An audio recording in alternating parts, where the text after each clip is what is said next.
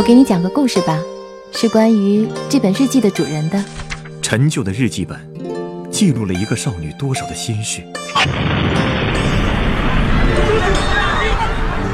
战火中，她颠沛流离；困境中，她独自将一个家族撑起。儿此去学堂，见上娘为你去求亲。大脚丫头，以后怎么嫁得出去？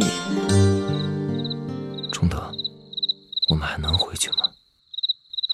好想再吃一碗家乡的面呢。芳华已逝，当他再次归来，还有什么值得追忆？这么多年，他一定很累，已经很久很久，没人叫你奶奶的名字了。二零一八年一月二日晚九点，北京故事广播，故事酒吧的一千零一夜，为您带来一段围绕着姑苏河展开的家族往事。